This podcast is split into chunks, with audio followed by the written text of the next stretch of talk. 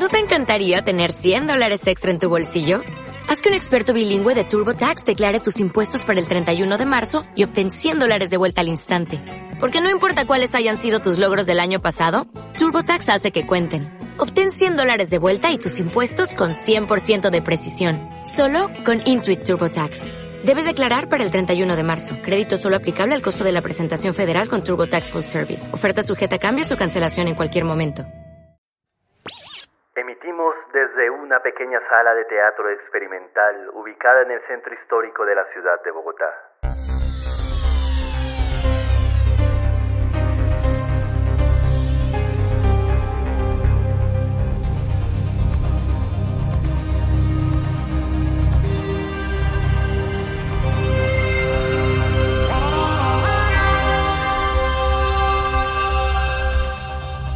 Changua Podcast. Alimento radiofónico.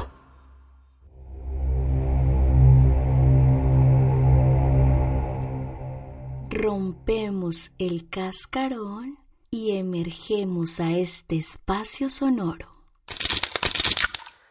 El mundo está lleno de fenómenos que queremos comprender, pero cuidado, porque tener una noción y llegar a los principios que rige la naturaleza puede cambiar nuestra vida para siempre. En el capítulo de hoy, noción.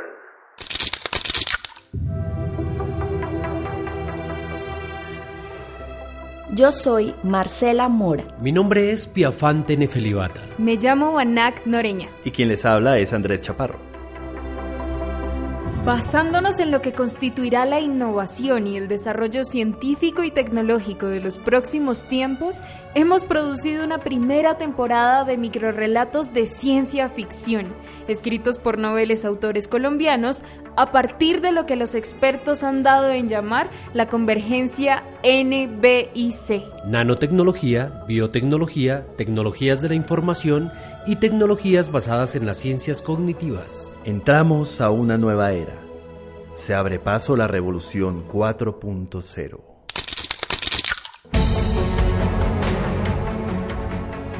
Presentamos una serie de ficciones científicas que fueron escritas tras un fugaz pero intenso taller en escritura, lectura y oralidad diseñado y ejecutado por la corporación Changua. Seleccionamos algunos de esos escritos, los interpretamos en formato radiofónico y conversamos con sus autores. Ofrecemos a este irremediable mundo un variopinto ramillete de soluciones imaginarias. Huevo 4.0. Microrelatos de Sci-Fi.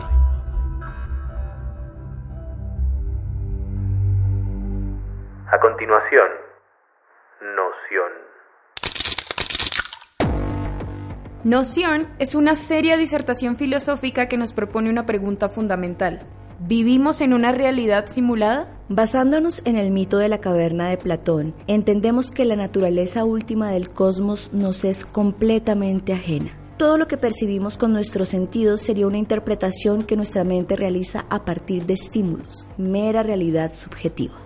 La tecnología es un salto significativo de la especie humana que ha desatado en nosotros cuestionamientos cada vez más complejos. ¿Somos parte de una simulación? ¿Cómo rompemos las barreras del entendimiento? ¿Nos llevará la realidad virtual a dar el salto hacia otras realidades alternas? David Duarte, autor de este microrelato, nos cuenta cómo un simple ejercicio de lógica puede hacernos más conscientes de la intrincada mecánica de la realidad. ¿Acaso la única solución que tenemos como seres humanos para alcanzar una mejor comprensión del universo será fusionarnos con las máquinas y sus algoritmos? En la segunda parte del episodio tendremos una conversación con el escritor de esta historia y así conoceremos sus motivaciones y los pormenores de esta compleja y apasionante ficción científica. También les ofreceremos un compilado de artículos recientes que nos ayudarán a tener un contexto de los temas propuestos en este capítulo. Huevo 4.0. Microrelatos de Sci-Fi.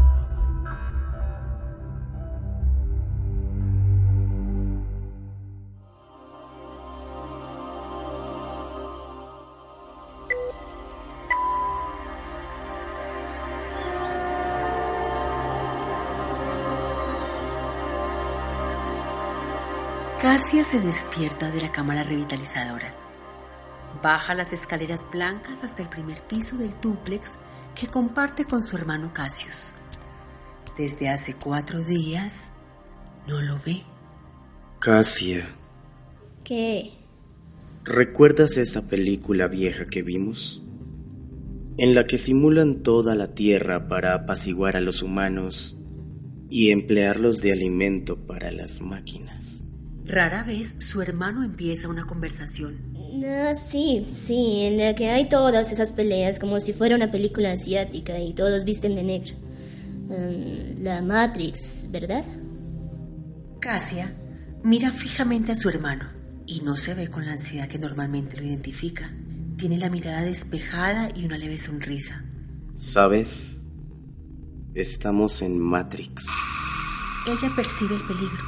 No es sano pasar tanto tiempo dentro de un simulador. Y este nuevo diseño parece ser aún más nocivo. Mi pobre hermano cree que está en una simulación. Tendré que encontrar una buena clínica en la que le hagan el proceso de reasociación. Él anda inmerso en el nuevo simulador virtual True Body. La interfaz es revolucionaria. Funciona estimulando de manera artificial los diferentes implantes que se hayan instalado previamente en el cuerpo. De vez en cuando escucha casos como este. Personas que se inmergen tanto en los simuladores que pierden de vista la realidad. Empiezan a dudar si salieron del simulador y terminan teniendo episodios suicidas. Me di cuenta hoy. ¿Tú entiendes cómo estamos percibiendo el mundo? Mientras dice esto, estira el brazo hasta una pelota de béisbol cerca de él cómo nuestra realidad es simplemente el cerebro procesando estímulos físicos a través de nuestros 28 sentidos. Preocupada lo ve alzar la pelota y moverla de una mano a otra. Claro que entiendo. El oído interpretando el movimiento del aire. La vista percibiendo los fotones rebotando de un objeto hasta nuestras retinas. Exacto. Pero... Cassius lanza la pelota en línea recta hacia Cassia. Ella desprevenida la ataja a tiempo para evitar un golpe en la cara. Este movimiento le hace perder el equilibrio y cae. Pero todo eso no es un proceso instantáneo. ¿Qué te pasa, Cassius? ¿Estás loco? El fotón se demora un tiempo en recorrer el espacio entre, digamos, la pelota de béisbol y tu ojo. Luego ese estímulo se demora en transitar desde retina y nervios ópticos hasta tu cerebro. Él gira su mano en el aire, la observa con inocente admiración. Puede que el espacio de tiempo sea mucho menor que entre el trueno y el relámpago, pero la diferencia está ahí. Es muy pequeña para que la notemos conscientemente, pero está ahí. Biología básica. Es mayor el tiempo que transcurre entre el cerebro dar una orden que la señal en llegar hasta mi mano. Más aún cuando tiene que atravesar un implante con una capacidad de respuesta baja como el que tengo ahora instalado en mi brazo derecho. Pasa lo mismo que al ver una estrella a millones de años luz. En realidad no vemos la estrella, vemos cómo era la estrella hace millones de años. Cassia se queda viendo a su hermano de nuevo. Lo siente incluso peor de lo que creía. Está demasiado calmado. Cassius está hablando fluidamente y con propiedad. Su ropa está limpia. Se bañó, piensa Cassia. Eso significa que no podemos observar el mundo, o por lo menos no exactamente como es, sino como era hace algunas milésimas o incluso centésimas de segundo. Vivimos en el pasado. Exacto. Ahora piensa en cuánto hace falta para que con ese intervalo de tiempo tan extenso puedas atrapar la pelota. Los fotones tienen que rebotar desde la pelota que te lancé, viajar hasta tus ojos, llegar a los nervios ópticos y luego a tu cerebro. Agrega el tiempo que tardas en interpretar esa información para entender que lo que estás viendo es una pelota en movimiento y decidir el curso de acción. Mandar la orden a través del hombro, brazo y mano para que realicen los movimientos exactos y atrapar la pelota. Casia se alegra al escucharlo hablar así. Tal vez él no está tan mal como creía. Hace mucho tiempo no lo veía tan bien. Pues sí, aunque parece que es pura memoria muscular, en realidad creamos microajustes a todo momento. No podríamos caminar si para cada acción realizáramos ese proceso que dices. No hay tiempo suficiente. Precisamente. Pero igual caminamos. Como cuando el conocimiento aerodinámico dictaba que era imposible que una abeja volara, que sus alas eran muy pequeñas para sustentar el vuelo de un cuerpo comparativamente tan grande. Igual la abeja no sabe de aerodinámica y vuela. Eso quiere decir que faltaba información o teorías o lo que fuera. Eran los aerodinámicos los que estaban equivocados, no las abejas. No son poderes mágicos o energía psíquica lo que hace volar a las abejas. no es algo disparatado como lo que decía Zenón de que Aquiles nunca le podría ganar corriendo a una tortuga. Lo que yo digo, sí es verdad. Cuando él dice esto, todas las preocupaciones que habían ido desapareciendo de la cabeza de Casia vuelven otra vez. Dios, está perturbado. Necesito llamar a mis papás. No me vayas a venir ahora con teorías de cuerdas y esas locuras. ¿Vas a decir que los universos que sobreviven en la espuma cuántica son en los que podemos atrapar pelotas desde antes de lanzarlas o algo así? En realidad no, pero sí tiene que ver con eso de antes de lanzarlas. Nosotros no estamos tratando de atrapar la pelota que vemos. Tu cerebro hace una muy compleja inferencia a partir de la posición de la muñeca y el lenguaje corporal que tenía antes de lanzarla. Pero también crea una ficción. Se imagina la trayectoria que va a recorrer la pelota en los próximos segundos. Nosotros estiramos el brazo para atrapar una pelota que aún no está ahí. Casia lo escucha atentamente, tratando de adivinar cuál es el punto de toda esta plática. Pero todo eso es inconsciente. Nosotros no percibimos la diferencia temporal, pero la única manera en que nuestro cuerpo pueda operar es usando ese futuro, esa mentira que se dice constantemente para poder moverse pasándose en cosas que todavía no son. Entonces sería todo lo contrario. Vivimos en el futuro. el futuro que aún no existe e incluso puede llegar a no existir porque se está actualizando y modificando a cada momento. Exacto. el sentido común me dice que no lo es. Yo vivo en el ahora. Mi cuerpo y cerebro operan en el ahora. Precisamente. Nosotros vivimos en el presente eso es lo que nos dice el sentido común. Si lo que nuestros sentidos perciben es el pasado, pero nuestro cerebro realiza una proyección a futuro desde ese pasado, eso quiere decir que... Nada tiene el peso que creemos. Nada es tan inmediato o real o importante como creemos. No existimos realmente en el presente existimos en una simulación del presente. Oh, por Dios. Estamos en la Matrix. Finalmente entiende a qué se refiere su hermano. Es un simple ejercicio de lógica. Tal vez algo existencial para su gusto, pero nada más. ¿Quieres desayunar?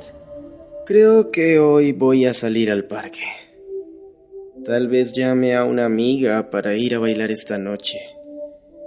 He pasado demasiado tiempo en simulaciones de juguete, cuando esta es mucho más realista.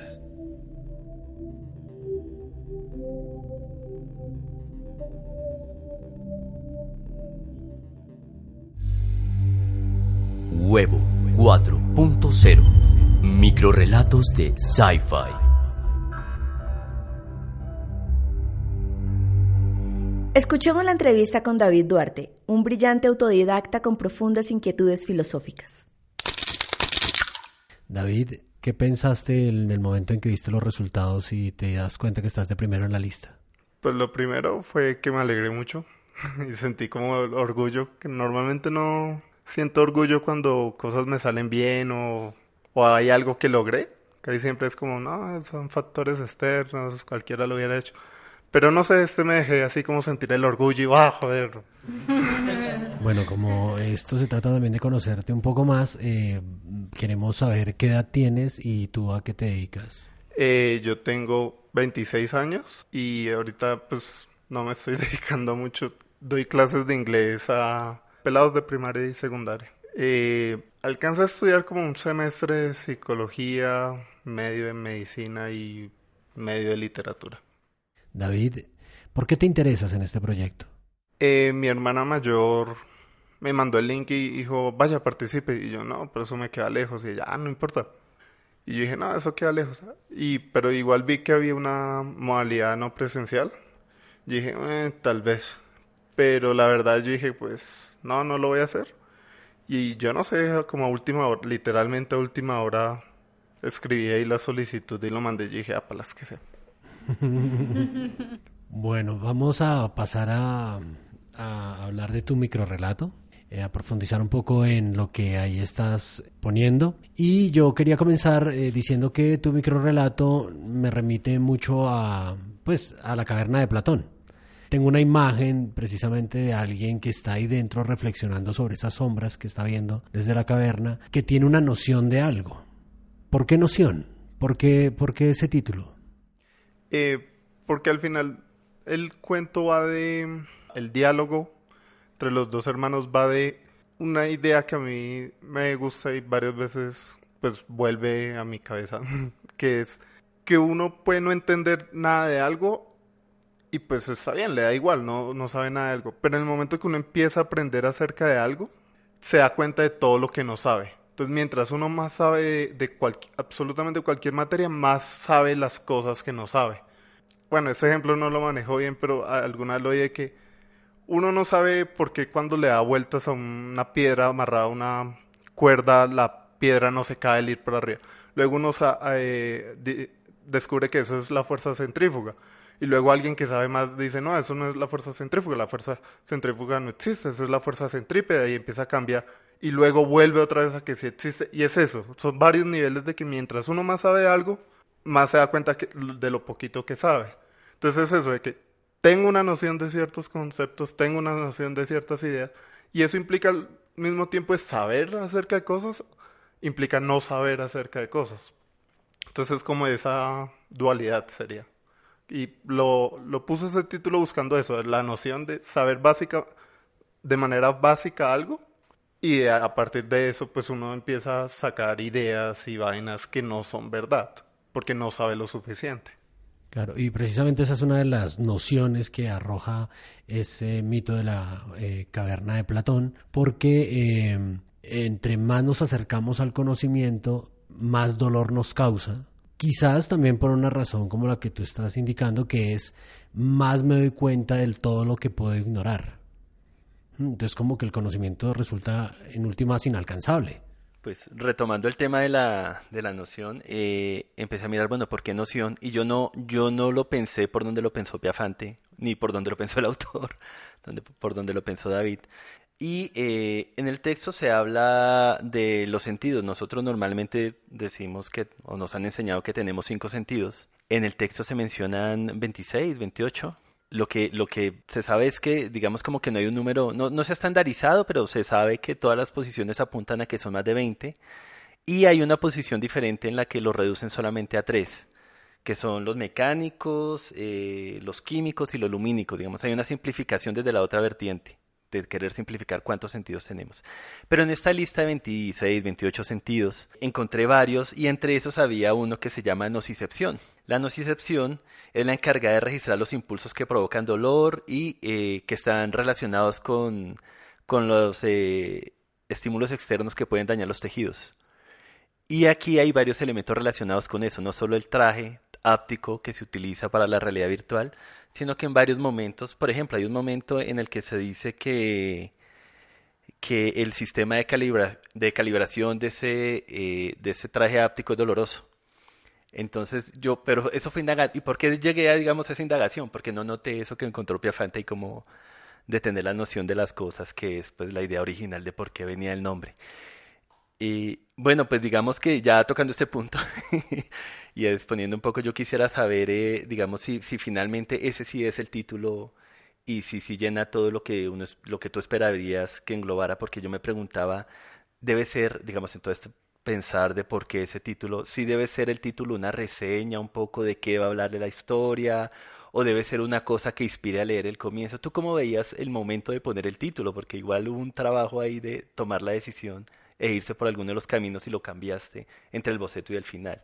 Pues estaba pensando títulos muy sci-fi, pero yo dije, no, de por sí el texto es como medio enredado y con muchas referencias y que ponga un título y que luego el título no sea una referencia, sino simplemente por poner un título así. Entonces me puse a ver como opciones y opciones y opciones. Noción quedó porque me gustaba como que fuera tan cortico y tan abierto y tan abstracto que no, no fuera algo que lo predispusiera uno como algo específico, sino que, bueno, me toca leer para saber de qué va esta carajada. David, ¿y cuál fue la idea que dio pie a la construcción de tu microrelato? ¿De, de dónde nace? Conversaciones con amigos. Esta en específica fue una conversación que tuve, uy, joder, hace como 10 años con un compañero que él era yogi. Bueno, no era yogi, él practicaba yoga, hoy en día es yogi. Y él decía, no, que una actitud que estaba aprendiendo que era estar en el presente que es como estar en el ahora, solo existe el ahora, el pasado no existe, el futuro no existe, es un presente constante. Y pues uno por llevarle la contraria diciéndole, no, uno no está en el presente, uno está viendo estímulos del pasado y la idea se crecía desde eso, de llevar la contraria a alguien que dice que vivimos en el presente. Sí, hay, hay ahorita una tendencia, es que no recuerdo ahora el nombre, que es como una tener conciencia plena y tener conciencia, es una vertiente de eso, no recuerdo ahorita el nombre, y es vivir en el presente, y digamos uno de los ejercicios que proponen como meditación es por ejemplo hacer una tarea rutinaria y estar completamente concentrado en esa tarea rutinaria, como cepillarse los dientes. Entonces dos minutos cepillándose los dientes, que lo recomendado a propósito, y dedicarse esos dos minutos a tener todas las sensaciones de cepillarse los dientes sin pensar en otra cosa. Y eso eh, un poco es vivir el presente, concentrarse únicamente en el momento presente. Y eso lo están utilizando ahorita mucho como una forma de meditación, que es muy cotidiana. Estaba pensando que esos personajes que tú planteas ahí, sobre todo Casio, es mm, introvertido. A ella le sorprende cuando él empieza a hablar porque él usualmente no habla, es una persona que es bastante ensimismada. Sin embargo, al final parece que él reacciona, esa simulación lo hace querer vivir la realidad.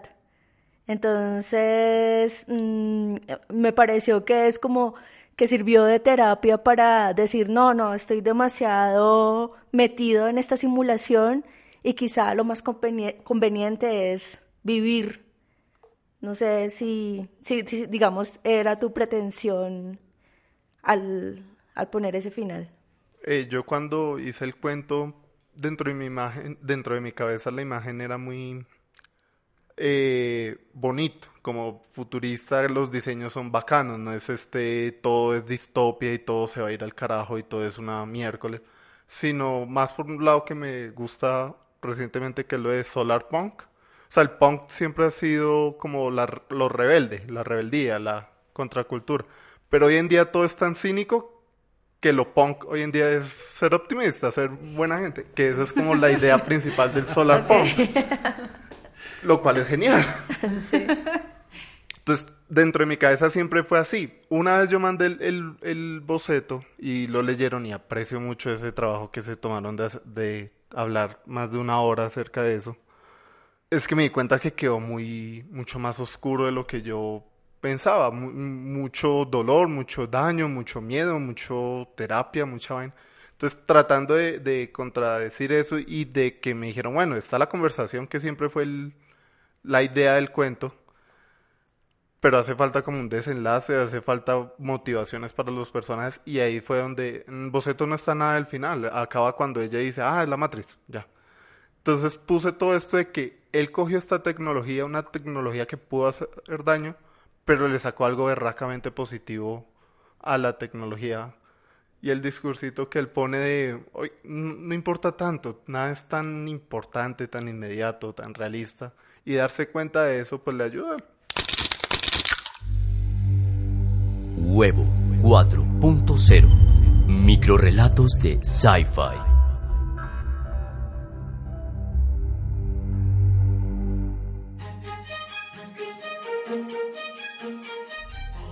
¿Vivimos en una simulación?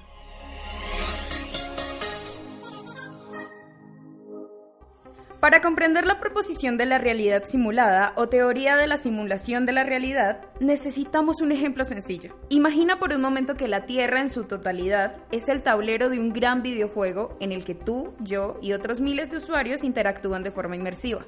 Tenemos entonces un espacio en donde debemos cumplir ciertas misiones, descubrir nuevos lugares, avanzar hacia niveles del juego de mayor complejidad e interactuar con esos otros miles de jugadores en este espacio llamado Tierra, diseñado por el desarrollador de la simulación. Ahora imagina que eres el jugador más entusiasta y tu misión no es solamente llegar al final del juego, sino también recorrer la totalidad de los tableros diseñados. Imagina cuántas calles, pasajes, montañas, riscos, lagos y océanos debes recorrer para llegar hasta el final de la simulación. Ahora que has llegado al final, descubres que la Tierra era solamente uno de los tableros y que en realidad el universo entero es el gran videojuego. Es aquí donde encontramos la mayor diferencia comparativa. El universo de un videojuego es finito. Esto quiere decir que tiene un final, una línea, un muro que nos marca el límite definitivo. Aunque sea un videojuego de mundo abierto, tiene un esfuerzo finito que supone unos límites. El universo en la vida real es infinito, o por lo menos eso es lo que creemos. No existe nada que nos pruebe lo contrario. La teoría de la simulación sugiere que si los seres humanos algún día halláramos el límite del universo, tendríamos la prueba irrefutable de que vivimos en una simulación. Ahora quédate conmigo, porque esto se pone más interesante. Minecraft es un videojuego de mundo abierto creado por el desarrollador sueco Marcos Persson. Aquí los jugadores crean mundos completamente nuevos, únicos para cada gamer, similares a cuando juegas con Lego. Un dato curioso es que el tamaño del universo de Minecraft es aproximadamente 5 veces más grande que el tamaño de la Tierra. En el año 2012 la NASA publicó una presentación virtual en la que puedes navegar por todo el universo conocido, desde lo más pequeño hasta lo más grande. Recórrelo y justo después de llegar a Neptuno te vas a encontrar un gran cuadrado verde nombrado en la presentación como Mundo Minecraft. Imagínate, el juego tiene cerca de 64.000 kilómetros de mundo creado, comparados con los 12.700 kilómetros de extensión que tiene el diámetro de la Tierra. Desde el año 2011, el youtuber CorJ Mac se propuso llegar a lo que se conoce en el juego como Farlands, o las tierras lejanas de Minecraft. Así es, Mac lleva 8 años intentando llegar al final del tablero. Los realizadores afirman que, debido a que el juego está programado para crear por sí mismo los nuevos escenarios, la tarea le tomaría al menos otros 22 años. Ananya Shada, una adolescente capaz de conectar su cerebro a un ordenador. Ananya es una desarrolladora de interfaces neuronales de 16 años, capaz de construir carros de juguete con control neuronal directo, reproductores de música de control cerebral y prótesis de brazos para personas en condición de discapacidad. En el curso de su carrera, Ananya ha obtenido patrocinio de empresas como Microsoft y asociaciones aceleradoras de talentos como The Knowledge Society. Ella cree que el futuro de la humanidad está ligado con alimentar nuestra inteligencia. Ahora mismo la idea se desarrolla por medio de hardware y una serie de electrodos conectados a la cabeza que reconocen señales cerebrales. Desde este punto se puede localizar la información, ejecutarla a través de los algoritmos del ordenador, obtener acceso y dirigirla a las prótesis. El problema, dice Ananya, es que nuestro hardware es muy malo, por lo que resulta difícil recibir señales cerebrales correctas. Habrá que esperar entonces al avance de la neurotecnología para que podamos conectar nuestro cerebro con un ordenador o incluso establecer conexión directa de cerebro a cerebro. Tres posibles fallos de una hipotética simulación. 1. El efecto 2038. El software de muchos dispositivos que conocemos dejará de funcionar en el año 2038, puesto que, tal y como están programados, no tienen una lógica que les permita representar ese cambio, seguir contando los días. Este acontecimiento se denomina el problema del 2038. Los computadores afectados empezarían a volverse locos el 19 de enero de ese año. Supongamos que esto sucede en nuestra hipotética realidad simulada. Si algo así pasara, veríamos un cambio en las constantes físicas fundamentales. Sus valores empezarían a desestabilizarse.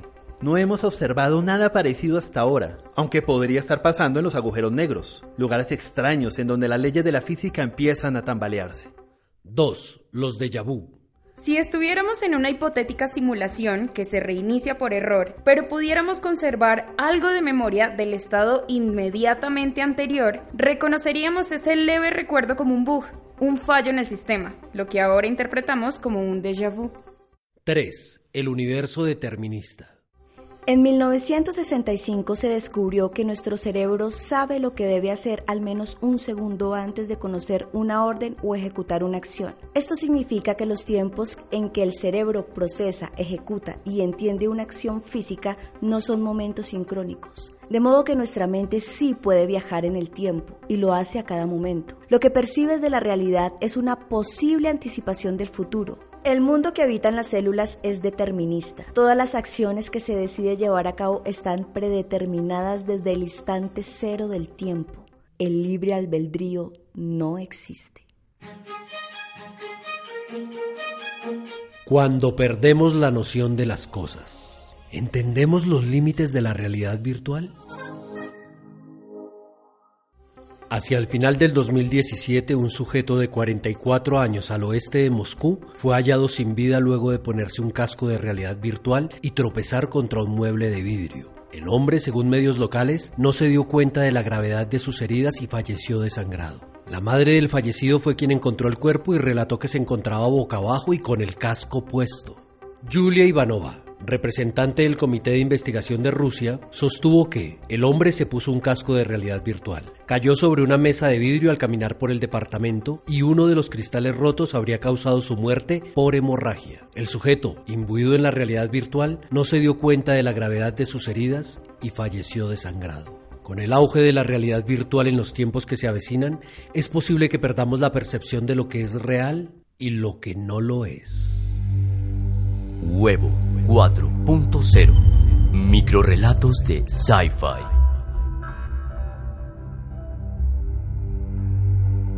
David, ¿cuál, crees tú que puede ser el futuro de las simulaciones en eh, precisamente estos avances en realidad virtual y de tal vez percibir realidades eh, simuladas de forma cada vez más real? Pues yo creo que tal vez nos iríamos por dos lados. Uno es ese afán de crear una simulación autocontenida. O sea, como uno empieza con los Sims y uno es feliz jugando con los Sims y ahí ellos son sus muñequitos y tienen trabajo y tienen todas sus vainas. Y luego pues crearemos así como en la Matrix que una realidad completa. O sea, una realidad tan completa que esa realidad pueda crear una otra realidad por debajo porque simplemente vamos a seguir teniendo computadores más rápidos y procesadores más rápidos hasta que sea posible hacer eso. Pero yo creo que también nos iremos por el lado de, de aumento de los sentidos, o sea, de ser capaz de ver cosas de manera simulada, o sea, simulada entre comillas, porque pues no es como percibimos el mundo, pero que sean, que correspondan con el mundo. O sea, lo, lo básico sería ver ultravioleta, por ejemplo. Nosotros no vemos ultravioleta y sí tuviéramos un mecanismo para verlo, pues sería un mecanismo artificial que nos produciría esa sensación. Pero veríamos el ultravioleta de una manera simulada. Y así con otro, ¿cómo sería, cómo, cómo, sería tener tres brazos? ¿Cómo sería tener alas? Uno dice, bueno, podría volar, pero uno no sabe exactamente cómo es la sensación de tener todo el aparato muscular para tener un ala y volar con ella. Entonces yo creo que también nos iríamos por ese lado, de encontrar experiencias nuevas que nuestro cuerpo no permite hoy en día experimentar. Entonces, tal vez por ese lado, pues me parece también interesante pues, sacar a colación. Hay un ejemplo, hay un ejemplo no tan divertido, no sé si de pronto lo conoces, que es de un traje para simular la vejez. No sé si lo has visto. Entonces es un traje que te pone más lento y, y entonces la idea es que la persona que se pone el traje eh, viva la experiencia de cómo sería teniendo 80, 90 años con todas las dificultades para moverse. Eh, este yo creo que no se vendería tanto, pero... no, y también sería por, eh, digamos, otro tipo de, de simulaciones, digamos, situacionales. Yo escuchaba un podcast la, la vez pasada sobre un proyecto que tiene este director Iñarritu, en el que está trabajando con, con realidad virtual, en el que pues te pones el casco y recrea el escenario de los inmigrantes pasando la frontera en Estados Unidos, lo cual es paradójico porque, o sea, lo que quiere es hacer sentir a la gente lo que siente un inmigrante durante siete segundos, la experiencia que ha tenido que vivir un año entero, digamos, una persona en este tipo de situaciones. A mí me parece eso aterrador, digamos, pues pensar que hay que recurrir a una simulación para sentir lo que está sintiendo una persona en la vida real. Eh, pues yo pienso que respecto al uso de las simulaciones, pues es como el uso de cualquier tecnología. Esta de los siete segundos como inmigrante, uno la puede ver de una manera, de una manera casi recreativa, como, ay, mire, me sentí como, como si fuera un inmigrante y ya, pero igual es un ejercicio de empatía el hijo de madre. Y yo me acuerdo una versión básica de eso fue hace, pues cuando lo de las Torres Gemelas, ya hace cuánto tiempo, que había un juego muy sencillo que salió, que era simulando una persona dentro de las Torres Gemelas. Pero este tenía la particularidad de que uno no podía ganar. O sea, era un juego que sí o sí, o uno moría quemado, o se lanzaba desde el edificio y moría de la caída. Y eso pues cambia de la manera en que uno ve simplemente ver una torre y se cae la torre es completamente diferente uno experimentar algo. Y yo creo que ese es un punto muy fuerte de las simulaciones, de vivir experiencias que uno no puede vivir socialmente. O sea, la más radical sería, yo sea lo que sea que haga en la vida, muy probablemente no llegue a experimentar como es si hubieras nacido mujer, pero a través de simulación eventualmente llegarán a algo parecido. Pero es eso, uno no sabe cómo es la experiencia de otra persona porque uno no la puede vivir, solo la puede simular. O sí puede hacerle el ejercicio de empatía, pero siempre va a haber filtros, siempre va a haber cosas que lo median y uno mismo es ciego a ello, porque pues son cosas que están engranadas dentro de uno y es que hacer ejercicios radicales para poder sacarlas, para uno poder salir de eso. Que es un problema que tiene la realidad real, ¿no? Que siempre vamos a ser nosotros mismos, no podemos ser otro personaje. Por ahora. Por ahora. Sí, por ahora. Bueno, y para terminar, para ir concluyendo, em, ¿qué piensas de la época en que, eh, en que te tocó vivir? ¿Qué, qué piensas de este instante eh, en el que se encuentra la humanidad? Eh, y, y, cuál es tu perspectiva en el futuro cercano también? Pues bacano haber nacido más a futuro. O sea, hay gente que fantasía con el pasado y con todo esto de, no el siglo de oro, sino la época de oro, de todo pasado fue mejor. Pero yo principalmente creo que yo hubiera nacido hace 100 años, hubiera muerto alguna carajada muy niño. O sea, fuera una muela o algo. Yo, yo, yo, yo vine muy malo de fábrica y se necesitaron cosas para irme. O sea, nada más yo estuviera sin gafas, ya estaría bastante jodido. Entonces, pues, me alegro mucho de haber nacido en esta época. Bacano ver más a futuro para dónde va. Pero yo creo que, pues, daría igual. Hubiera nacido dentro de mil años, hubiera querido ver cómo es dentro de mil años más. Entonces, pues, bacano por ahora y es lo suficientemente interesante y cada vez hay acceso a más cosas. Igual hay gente que se queja que nacimos muy tarde para explorar el mundo y muy temprano para explorar el espacio, entonces como que jode bastante eso. Pero por el sentido de la humanidad, yo creo que a pesar de lo que nos dice como lo que vemos en las noticias de que cada vez hay más robo, cada vez hay más muerte, cada vez hay más enfermedad, puede que uno vea más noticias acerca de eso, pero no es verdad.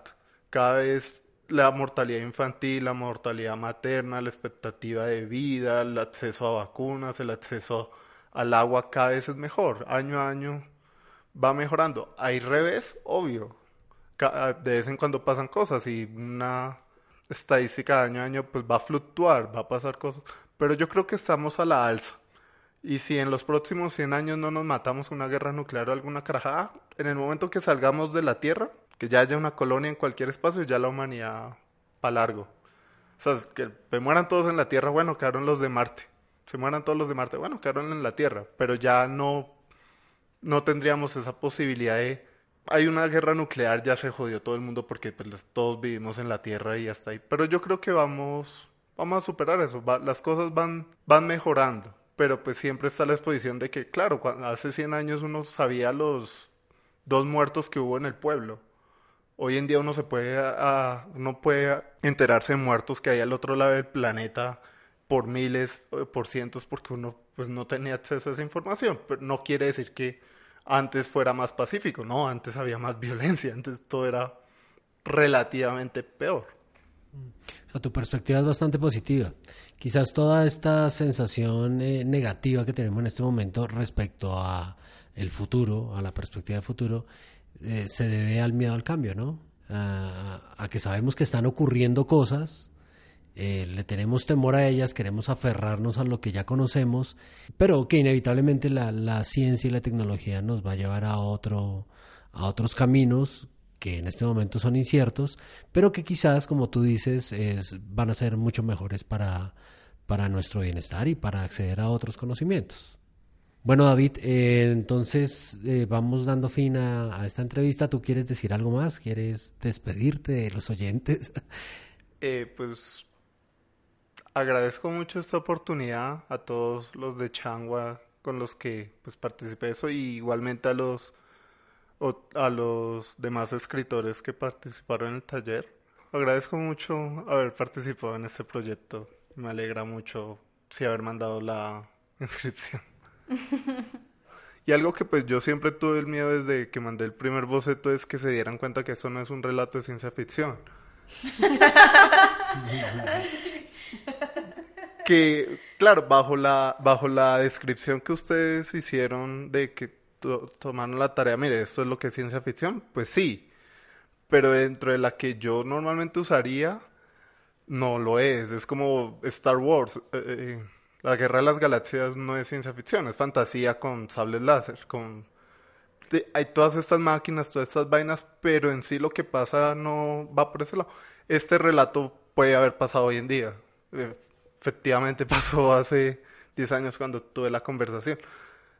Entonces es más por ese lado, es muy cercano. Todo lo que yo digo ahí por fuera de un par de detalles que como que cambien por los años, es verdad hoy en día, no es nada que me haya inventado. Bueno, lo que esperamos es que eh, tu microrelato tenga muchas descargas, que nos ayudes a compartirlo, que eh, exista ojalá una retroalimentación y que suscite pues en muchas personas otras ideas. Y bueno, eso es todo. Hasta luego David y en un próximo proyecto ojalá nos volvamos a encontrar. Y después de escuchar a David Duarte, sigue al conejo blanco.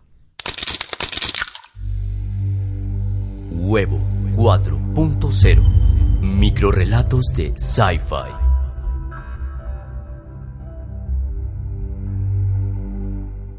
Hasta aquí el capítulo número 4 de esta temporada. Participaron en la representación Giovanni Cardoso como Cassius, Angie Lorena Martínez como Casia, en la narración Mabel Borges, musicalización y ambientación Santiago Medina, locución Pablo Jiménez, dirección de Piafante Nefelibata. Encontrarás este canal en las principales aplicaciones de podcast. Descarga los programas y aprovecha tus tiempos muertos. Compártelos y síguenos en las redes. Suscríbete ahora. Todos los capítulos y contenidos en www.changua.com.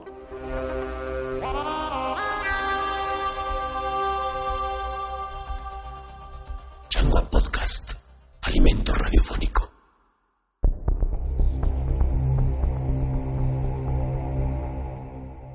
Este canal es una iniciativa de la Corporación Changua y fue posible gracias al diseño sonoro de Santiago Medina, el apoyo de Arconet y la Alcaldía Mayor de Bogotá. Mejor para todos.